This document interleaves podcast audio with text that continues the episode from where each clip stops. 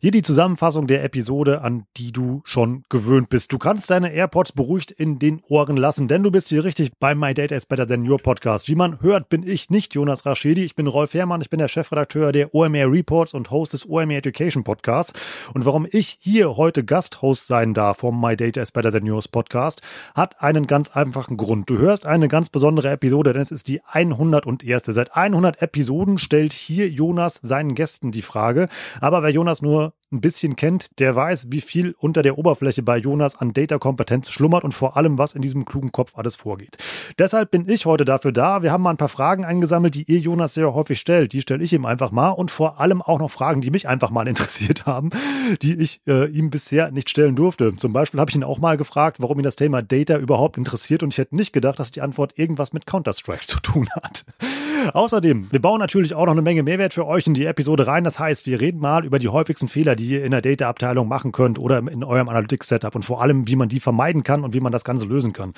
Und wir wagen mal den Analytics-Blick in die Data-Kristallkugel und überlegen uns, was passiert denn in einer Zukunft ohne Cookies und wenn dann noch ein paar andere Sachen wegfallen. Eine ganze Menge zum Mitnehmen und obendrauf eine richtig große Portion Jonas. Hört es euch an, er hat es echt verdient, der macht hier seit 100 Episoden echt einen Mega-Job. Wir starten rein in die 101. Episode.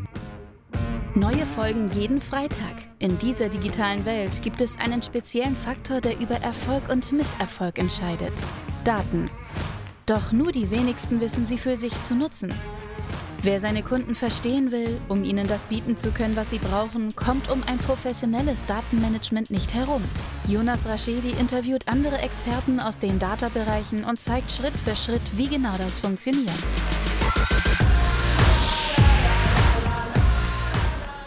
Herzlich willkommen zu My Data is Better Than Your Podcast. Heute wieder mit einer sehr spannenden Episode. Ihr hört schon, ich bin nicht Jonas Raschedi und das hat einen Grund, denn dieser wunderschöne Podcast hat Jubiläum. Es ist die 101. Episode und Grund genug, den eigentlichen Host des Podcasts hier mal als Gast einzuladen. Herzlich willkommen in seinem eigenen Podcast, Jonas Raschedi. Vielen, vielen Dank, Rolf.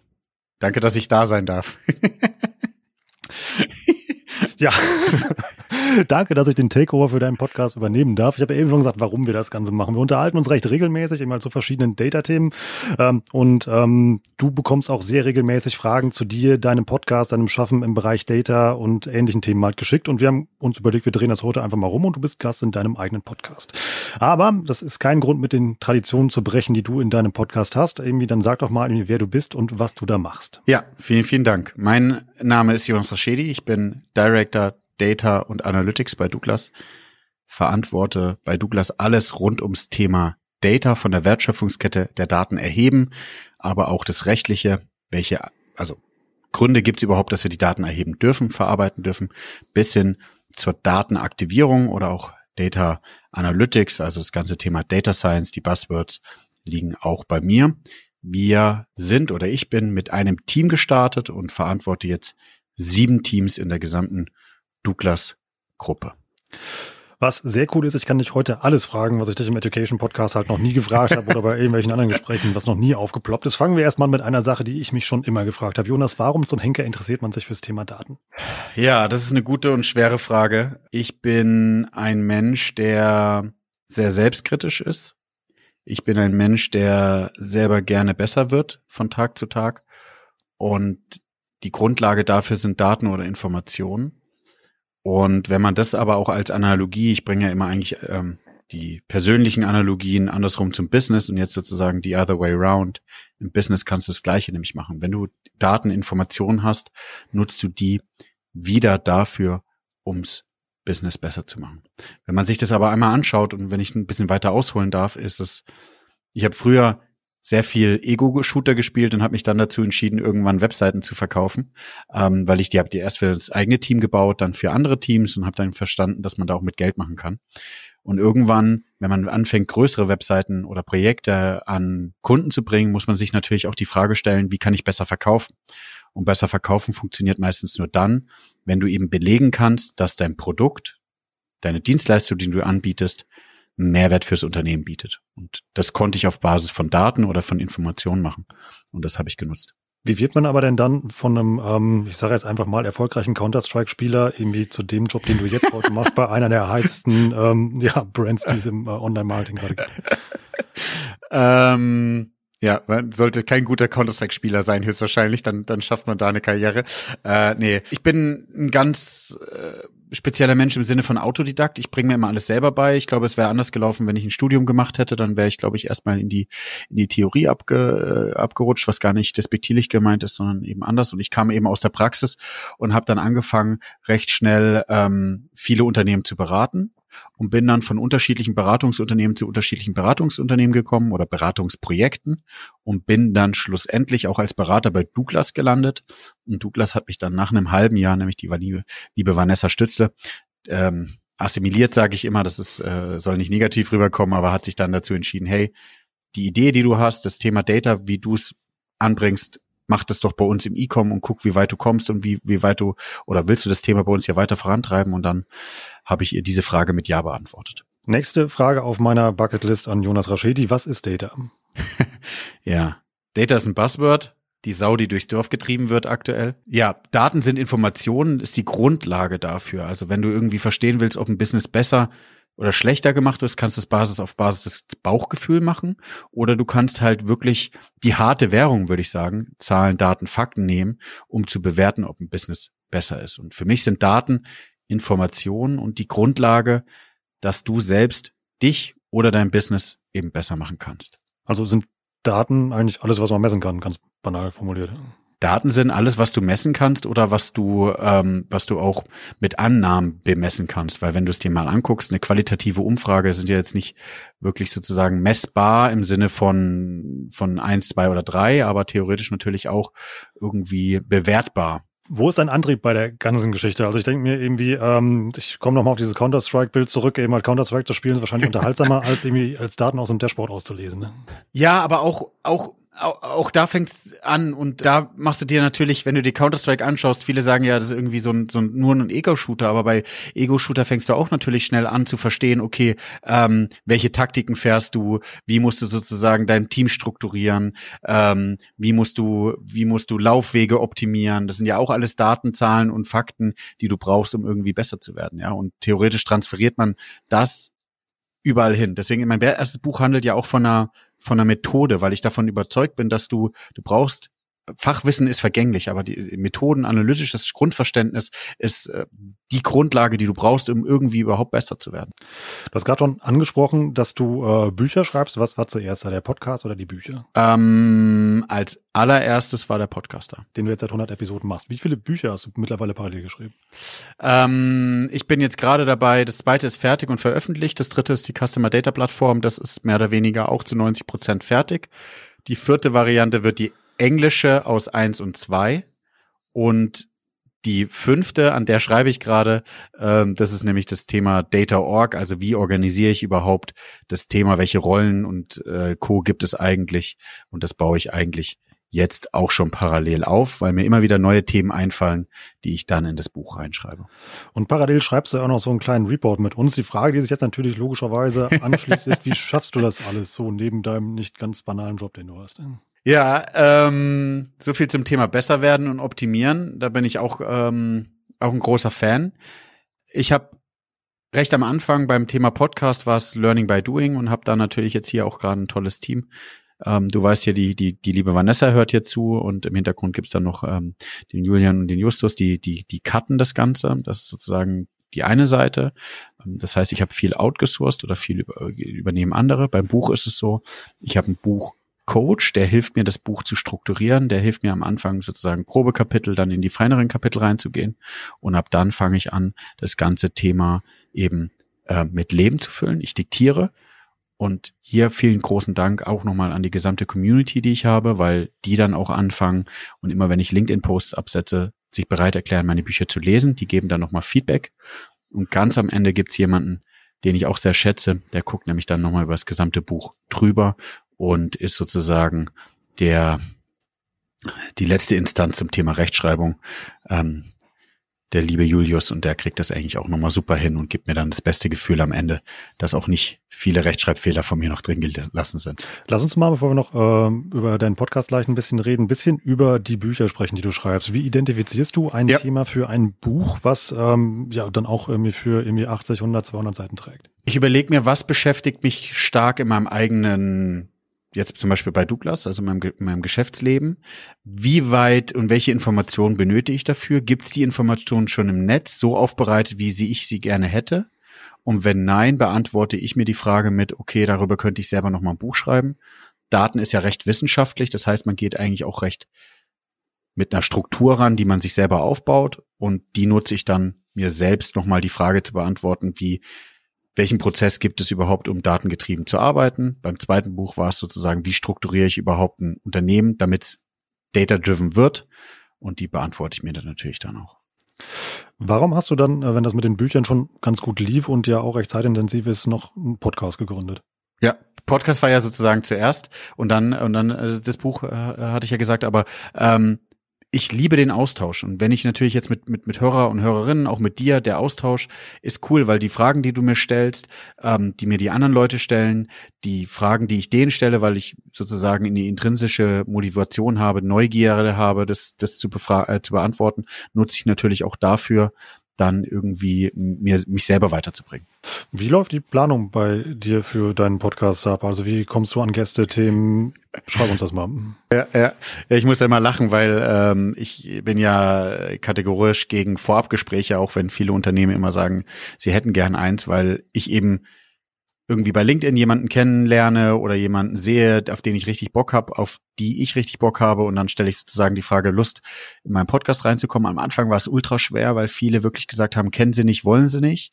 Es war auch am Anfang ein bisschen Gegenwind, weil sie gesagt haben, der muss erstmal eine gewisse Größe haben, was total schade ist, weil ich finde, es kommt nicht auf zwangsweise da irgendwie an, ob 1000 Leute zuhören, 5000 Leute zuhören, sondern nur um den Content. Und ähm, dann sagen die Personen zum Glück in letzter Zeit immer öfters Ja oder Nein, äh, beziehungsweise eher Ja, so rum, sorry. Und ähm, dann starte ich rein und sag, stell Perso den Personen die Fragen, die ich selber beantwortet gern, gerne hätte.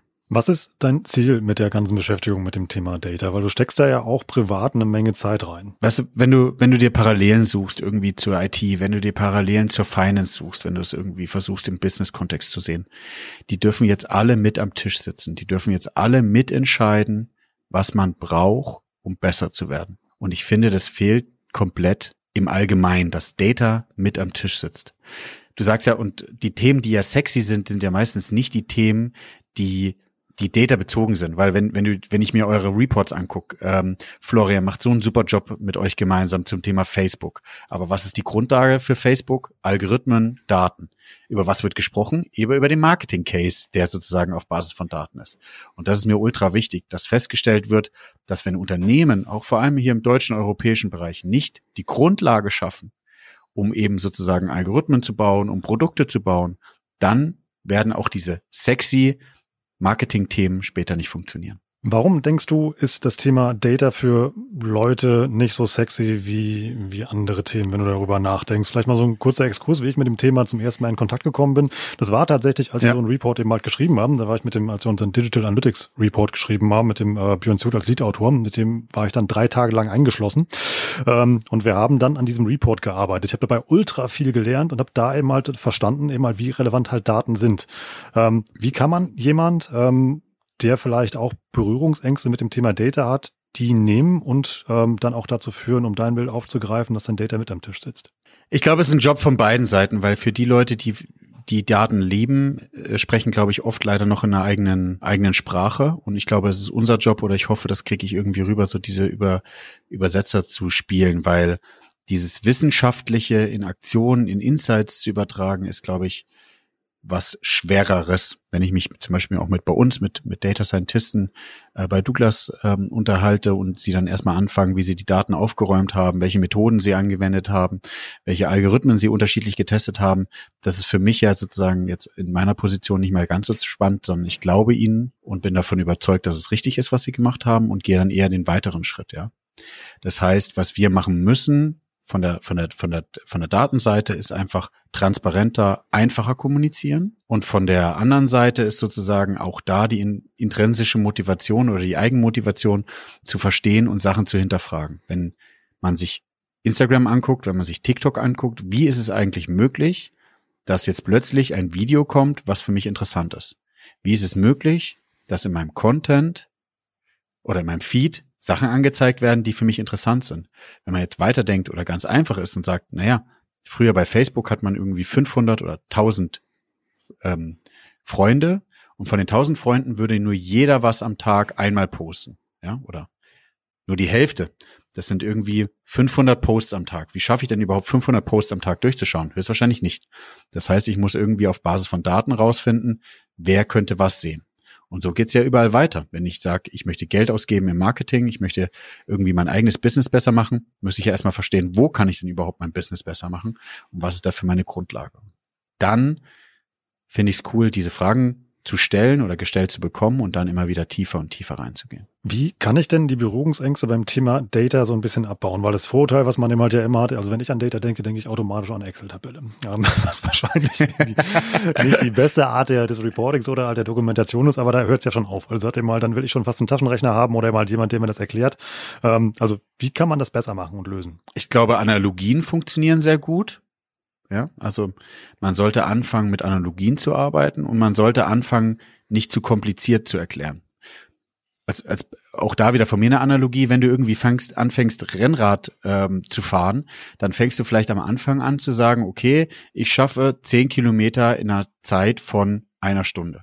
Du würdest aber, du solltest ja nicht, wenn du Rennrad ähm, anfängst, so, sofort darüber nachzudenken, okay, wie hoch ist eigentlich deine Tritt, Trittfrequenz und wie viel Watt trittst du am Tag oder wie viel Watt trittst du sozusagen mit der Trittfrequenz, um zu gewährleisten, dass es nicht zu kompliziert ist. Also du fängst, versuchst mit einfachen Themen erstmal einzusteigen und die Themen zu verstehen und sich dann zu entscheiden, ist es mir wert, da tiefer reinzugehen oder eben nicht. Das heißt, mein, mein großes Credo ist, Analogien nutzen, um mit ganz einfachen Themen anzufangen.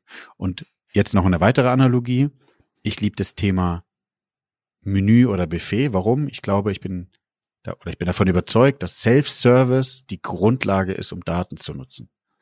Das heißt, du musst vielleicht gar nicht so tief in das Thema Daten reinkommen, sondern ich möchte dir, wie vielleicht bei einer tollen Hochzeit, so stelle ich mir die Hochzeit vor, obwohl wir Spoiler selber ein Menü gemacht haben an unserer Hochzeit, ich und meine Frau.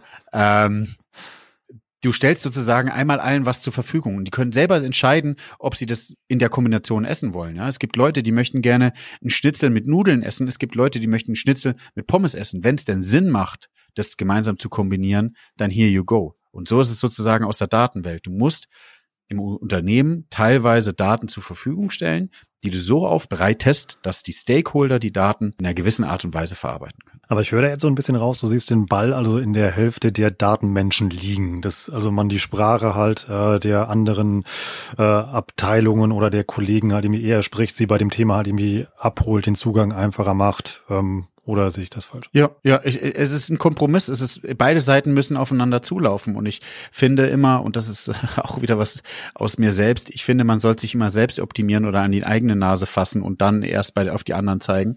Und deswegen bin ich der große Verfechter davon, erstmal zu sagen, okay, was können wir aus der Data-Welt besser machen, damit es verstanden wird.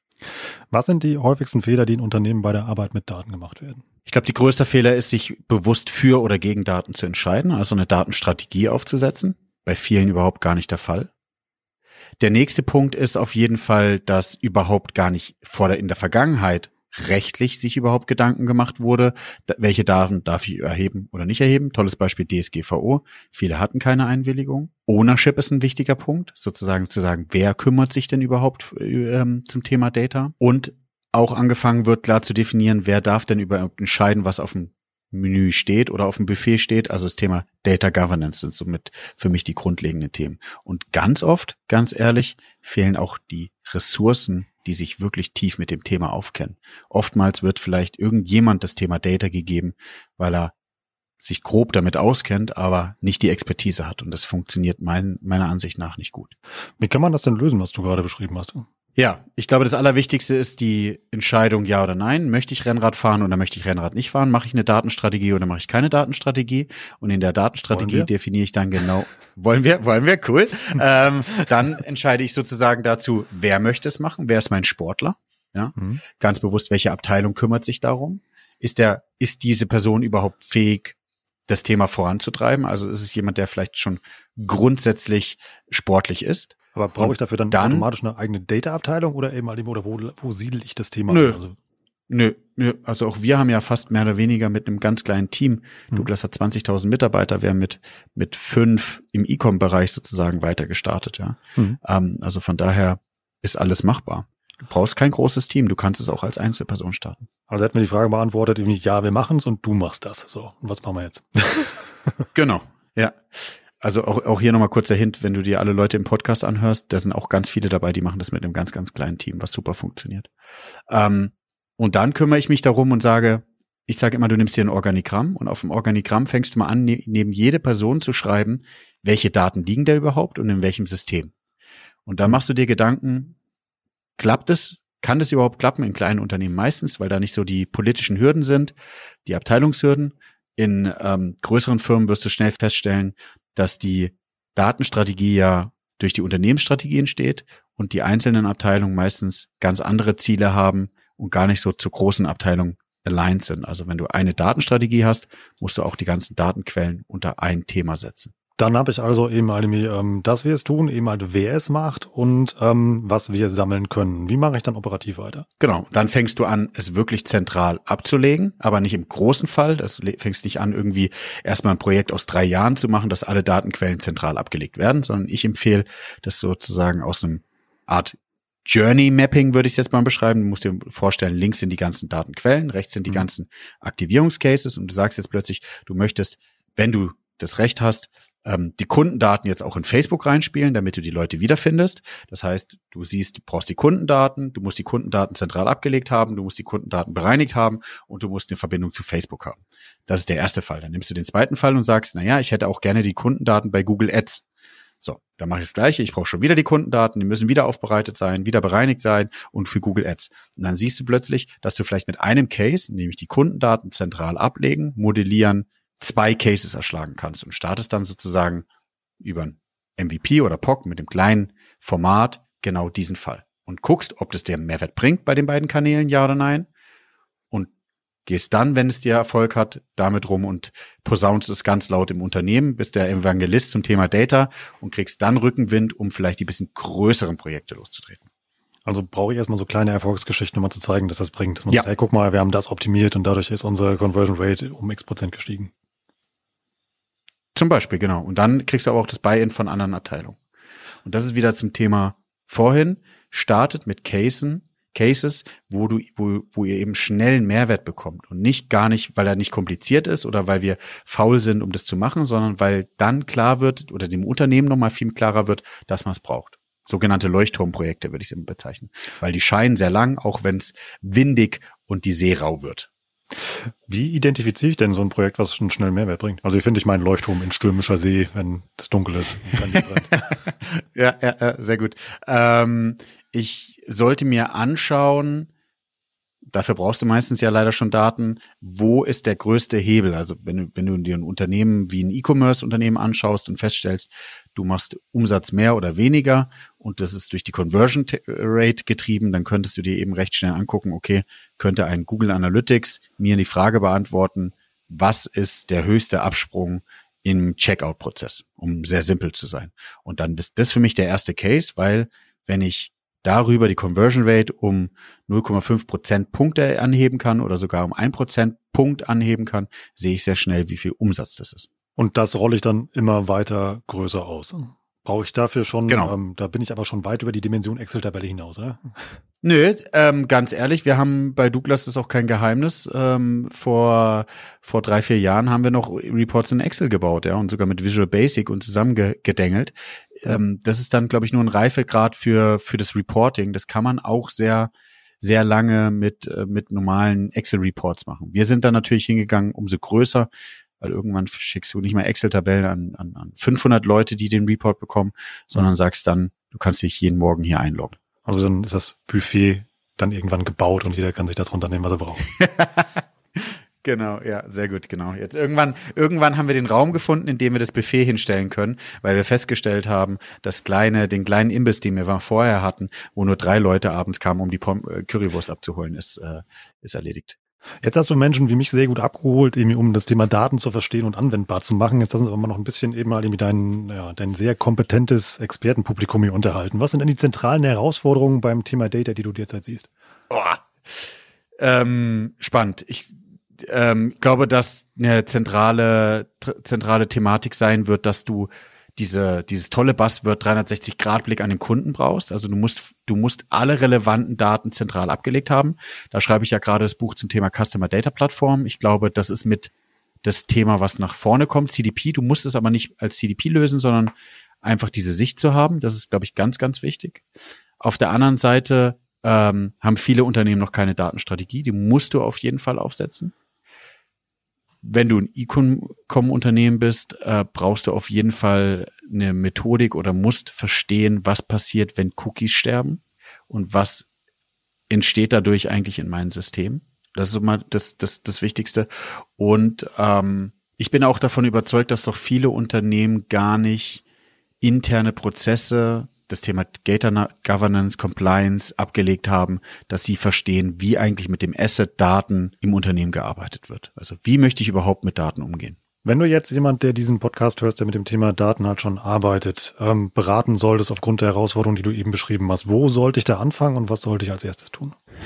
Spannende Frage, ja, sehr gut. Ähm, ich glaube, du solltest anfangen, intern zu definieren, wer ist für welches Thema verantwortlich. Also ich glaube, dass das Thema Post-Cookie-World von jemanden bearbeitet werden kann, worüber eben zum Beispiel Governance und Co. von jemand anders bearbeitet werden kann. Das heißt, du musst eigentlich mal die Organisationsstruktur hinlegen und überlegen, wo hast du die Ressourcen, die damit arbeiten können und identifizierst dann sozusagen, ob sie es können. Ich im E-Commerce-Unternehmen würde an erster Stelle damit anfangen, das Thema Cookie Postworld zu lösen und darüber oder parallel dazu hinzugehen und Compliance und Governance zu erledigen, weil Compliance und Governance ist für mich auch ein Thema, was jetzt gerade durchs Dorf getrieben wird, sowas wie, darf ich über GA4 einsetzen, darf ich überhaupt Google Analytics einsetzen?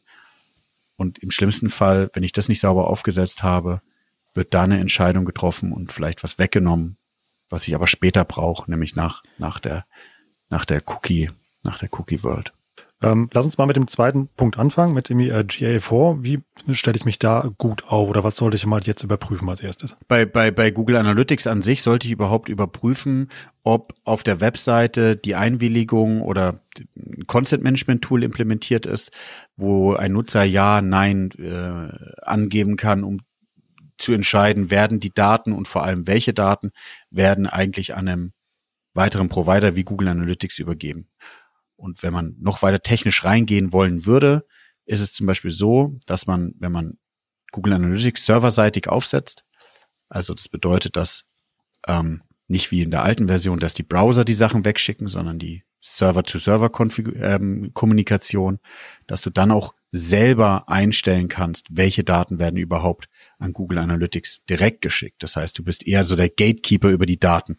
Und ich finde, das ist der, das ist der wichtigste Punkt, weil ähm, du nur dann gewährleisten kannst, dass du weißt, welche Daten du wohin schickst und nicht, dass du erstmal alle Daten an Google Analytics schickst und die dann entscheiden, welche Daten sie verarbeiten wollen würden. Dann lass uns jetzt mal auch noch so ein bisschen mal die Analytics-Kristallkugel rausholen und mal ein bisschen über dieses Thema Cookieless Future sprechen. Was sollte man mhm. darüber wissen und wie muss man sich darauf vorbereiten? Da habe ich eine ganz spannende Folge aufgenommen, die vielleicht hier davor, äh, nee, die danach kommt auf jeden Fall, nämlich mit ähm, Daniel von O2.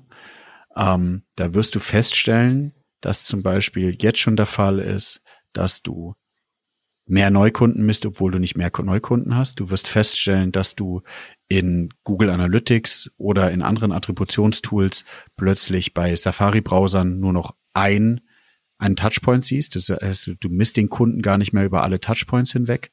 Du wirst feststellen, dass du ähm, weniger App-Daten hast, als du eigentlich haben wollen würdest. Und du wirst feststellen, dass du weniger Impressionsdaten misst, also das heißt weniger siehst, wer und wie deine, Ad deine Ads performen.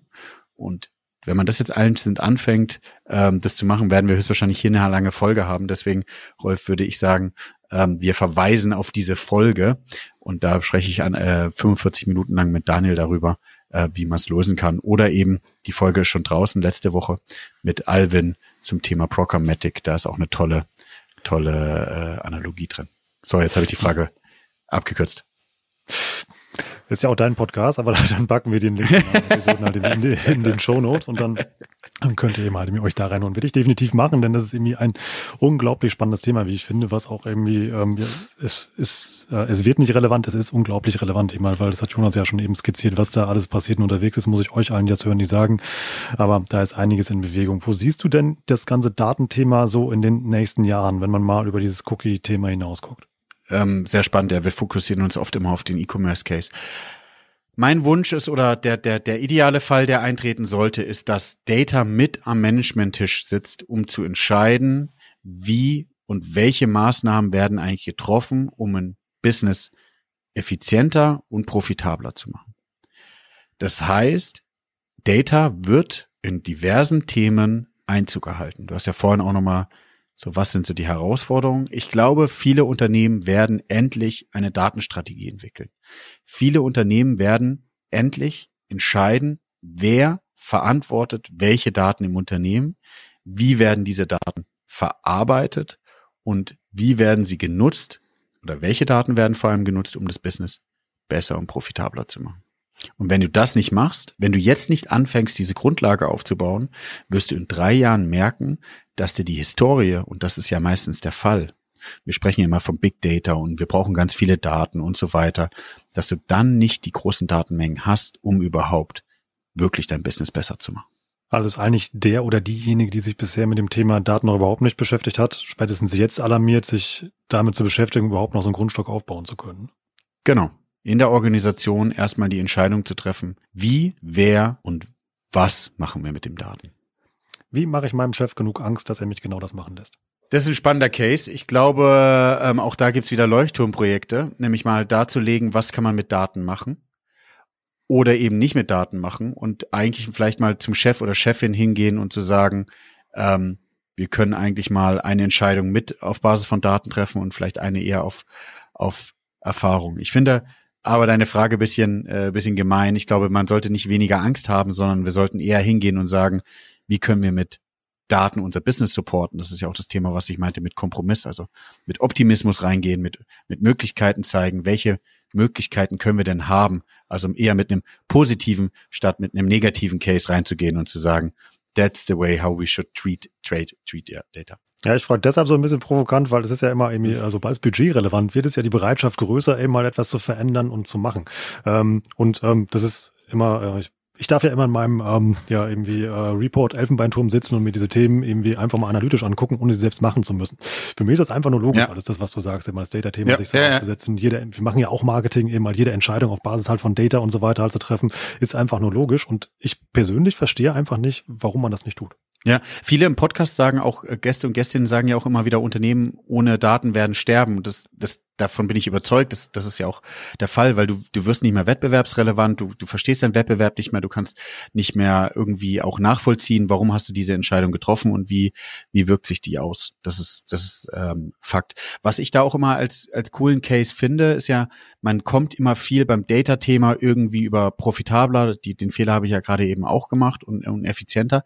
Aber was man auch machen kann, ist eben rauszufinden, wie kann ich vielleicht Daten als Asset nehmen und damit selber ein Business Case drauf zu bauen. Ja? Weil dann stehst du nämlich ganz anders da und sagst nicht hier, ähm, schürst nicht Angst und sagst, okay, ich gucke jetzt, wo ich Einsparungen machen kann, sondern ich gehe über den Case und sag, okay, wie können wir Daten nutzen, um wirklich nochmal mehr Umsatz zu generieren? Oder vor allem EBTA. Also dein positiver Einfluss hat sich bei mir schon bemerkbar gemacht. Also immer wenn ich sage, ich glaube, suche ich mir eine Datenquelle, immer wo ich gucken kann, ob ich meine Entscheidung, die aus diesem, ähm, ja, aus diesem Ich glaube halt entstehen würde, irgendwie mit Daten belegen kann, ähm, um sie dann einfach qualifiziert treffen zu können und nicht aufgrund von einem Bauchgefühl. Ja, ich habe ich hab noch, einen, noch einen anderen Fall. Ich war am Wochenende jetzt wandern. Ähm, ich habe zum Glück ähm, Corona sehr gut überstanden und äh, wir haben einmal im Jahr Männerausflug und da gehen wir wandern. Es ist wirklich schön. Also wir sind nicht mehr so wie früher äh, mit dem Bollerwagen rumziehen, sondern jetzt wirklich mit Rucksack äh, ab in die Berge über 1000 Höhenmeter. Ist toll. Und ähm, ich hatte ja schon gesagt, dass ich recht viel messe von meinem Körper und ich bin jetzt dazu hingekommen, meine Frau schüttelt regelmäßig immer noch den Kopf, ähm, dass ich jetzt meinen Blutzuckerspiegel messe, weil ich immer so viel Heißhunger hatte und rauszufinden irgendwie, wie das wie der tickt. Und du kannst natürlich extrem viel lesen, ja. Und das ist auch richtig, das tue ich auch. Aber ich hatte mich dann entschieden, diese diesen Blutzuckerspiegel-Test äh, zu machen. Das funktioniert auch über eine App. Und da siehst du wirklich, wie verändert sich dein Blutzucker Spiegel auf Basis sozusagen, wenn du was isst, wenn du Bier trinkst, wenn du Alkohol zu dir nimmst, wenn du nur Wasser zu dir nimmst, wenn du Eiweißriegel zu dir nimmst. Und dieser alleine, dieser Visualisierungseffekt hat bei mir ausgelöst, dass ich mein Verhalten, davon bin ich gerade schon überzeugt, innerhalb von kürzester Zeit umstelle und ich verstehe, wie Nahrung in jeglicher Hinsicht Auswirkungen auf mich oder meinen Körper hat. Weißt du, und die Information hast du ja auch vorher gehabt, weil du irgendwie das gesehen hast ähm, auf Basis von von von von Lesen, aber dieser alleine dieser Visualisierungseffekt hat es bei mir ausgelöst und ich finde das ist eine tolle Analogie auch nochmal fürs Business, dass du irgendwie ein Leuchtturmprojekt suchst, wo du eben visualisieren kannst, dass du mit Daten einen Effekt auslöst, den du messen kannst. Es ist wirklich spannend, wie sich das Thema Daten durch jeden Bereich deines Lebens halt irgendwie ziehst und wie du da irgendwie optimierst. Ich weiß, ich glaube, ich, ich, glaub, ich werde dir irgendwie ähm, äh, ein, ein Buch zum Jubiläum schenken. Das heißt, immer irgendwie Maschinenmann von Max Berry kann ich dir, kann ich dir sehr empfehlen. Das ist ein ähm, Jonas, ähm, ich glaube, ich sag im ähm, Namen aller Hörer, die die vergangenen 100 Episoden sich anhören dürfen, danke, dass du das machst und uns das Thema Data so nahe bringst und erklärst. Mir hat das persönlich eben halt schon sehr, sehr geholfen, ähm, das Thema Daten besser zu verstehen, mich dafür zu begeistern und wie ich eben auch schon gesagt habe, darauf äh, auch dann Entscheidungen zu treffen. Und ähm, ich freue mich einfach über jedes Projekt, was wir jetzt und in Zukunft weiter zusammen machen dürfen. Vielen, vielen Dank. Danke, ähm, dass du mich interviewt hast. Dankeschön. In dem Sinne würde ich sagen, macht das Internet und eure Daten halt ein bisschen besser. Danke für deine Zeit, Jonas. Und nächste Woche hört ihr dann wieder Jonas mit. Wer ist ein Gast? Das äh, ist so spontan beim Thema Redaktionsplan, dass ich dir das jetzt noch nicht sagen kann. Dann Aber höchstwahrscheinlich Max von Dr. Oetker. Dann, äh, dann äh, lasst euch überraschen und ansonsten hört auch gerne mal im Education Podcast vorbei. Da war Jonas auch schon mal zu Gast und erzählte auch richtig spannende Sachen. Sehr gerne. Bis dann, Jonas. Ciao, ciao. Ja, verlinken wir gerne. Danke.